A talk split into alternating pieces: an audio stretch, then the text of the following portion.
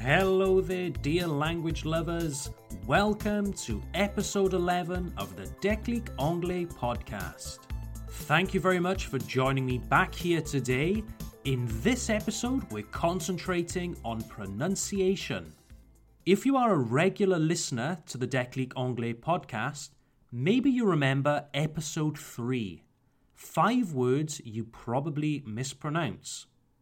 Well, in today's episode, we will be following exactly the same format. We will be improving your English pronunciation five words at a time. As many of you know already, I also offer live one on one English classes. If you want to know more about my classes and workshops, feel free to have a look on our website at www.declicanglais.com. The words we will be exploring today are some of the most commonly mispronounced words I hear during my classes. So let's get down to business. Generally, English conjugations are simple, but it can get a bit complicated when we get to the simple past because some verbs are irregular.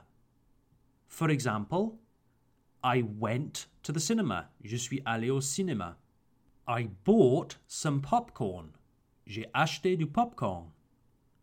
Let's explore the pronunciation of three verbs in the simple past. To buy, acheter. To catch, attraper.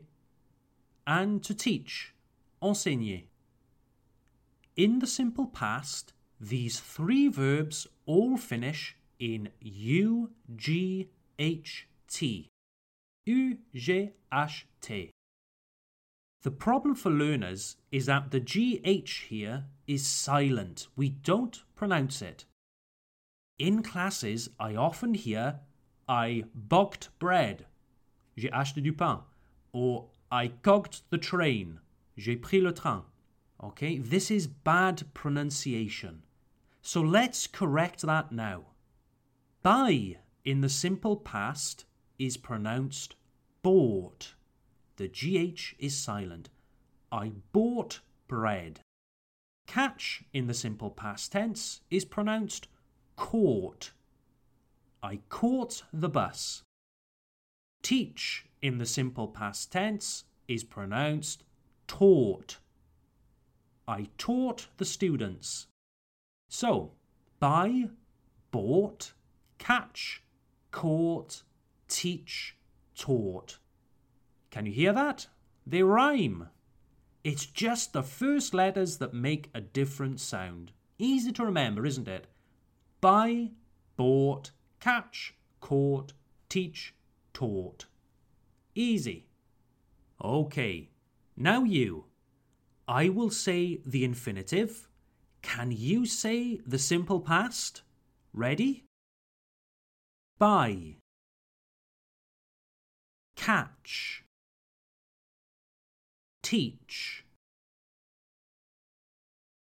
Good. If you were listening carefully, you should have answered bought, caught, and taught. Brilliant. Let's move on to our next point. Our next two words start with WH. The first word is whole, entier, whole.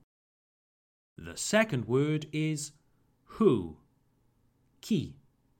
Who.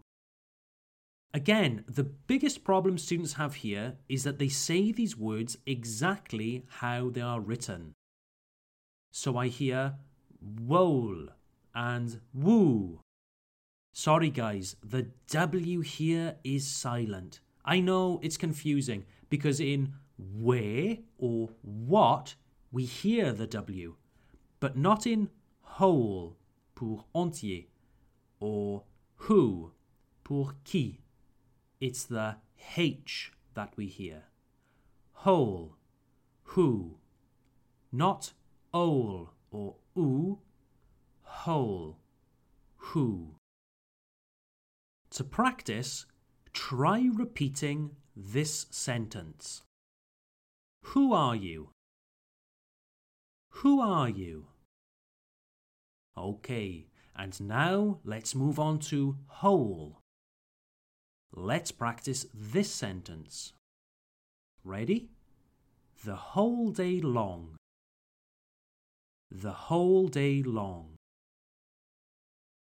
The whole day long. Very good. It's not so difficult, is it? I know it's annoying that the spelling doesn't always reflect the pronunciation, but keep practicing. Practice makes perfect. So, I hope this episode has been useful, and more importantly, I hope that you are enjoying listening to this podcast as much as I enjoy creating it. I plan on integrating a pronunciation episode every few weeks. Does that sound good to you? If so, let me know which words are the most difficult for you to say. I'll integrate them into the next podcasts. But please, no tongue twisters. Les virlangues. Please, no tongue twisters. She sells seashells on the seashore. Or Peter Piper picked a peck of pickled pepper. Okay, dear listeners. So, on that note, I wish you a great day and I look forward to seeing you back here for episode 12. Bye for now.